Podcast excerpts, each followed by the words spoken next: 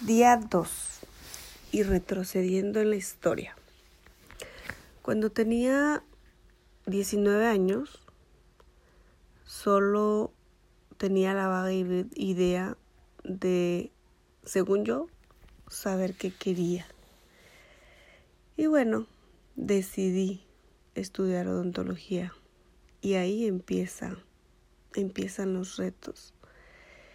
Te cuento que eh, vengo de un pueblo muy pequeñito llamado Parácuaro, Michoacán. Viviendo toda una vida eh, con una familia humilde, dos personas que son mis papás, eh, mi papá trabajando en una tienda donde en ese entonces ganaba menos del mínimo, 150 pesos a la semana. Y mi madre, una mujer muy fuerte, guerrera, luchona, eh, a, raíz de, ver la necesidad de que no nos alcanzaba, somos cuatro, cinco cuando eh, mi hermana, la mayor, vivía con nosotros. Eh, y mi mamá se ve la necesidad de hacer algo para ayudar con los ingresos de la casa. Y empezó a vender comida afuera de una, de una secundaria. A los 19 años, pues ya eh, empieza esa duda de si sí estudio o no. Papá decía, ¿para qué estudias si te vas a casar y te van a mantener? Y mi mamá decía, sí, estudia porque no sabes qué tipo de hombre te va a tocar y tienes que tener las herramientas para si funciona o no, tú tengas cómo defenderte sola. Y me fui a la universidad.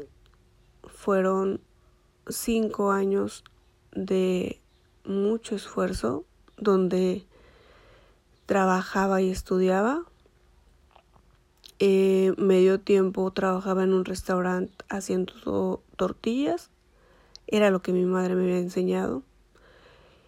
Y medio tiempo estudiaba y ahí pues cuarteaba, digámosle, eh, para hacer tareas, trabajos.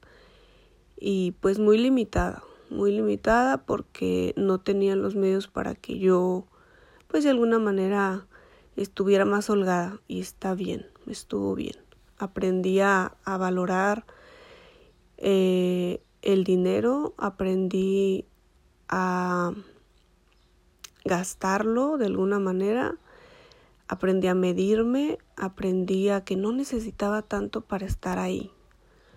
Mi madre me decía, tú solamente dedícate a estudiar, sal adelante y no te equivoques.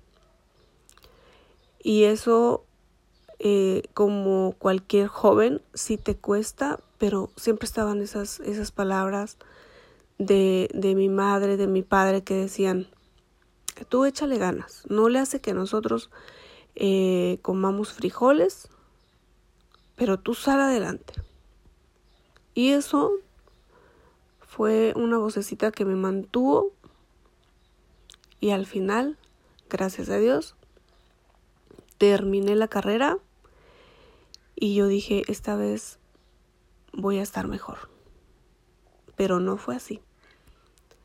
Vinieron muchos retos que ya te los contaré en el siguiente episodio.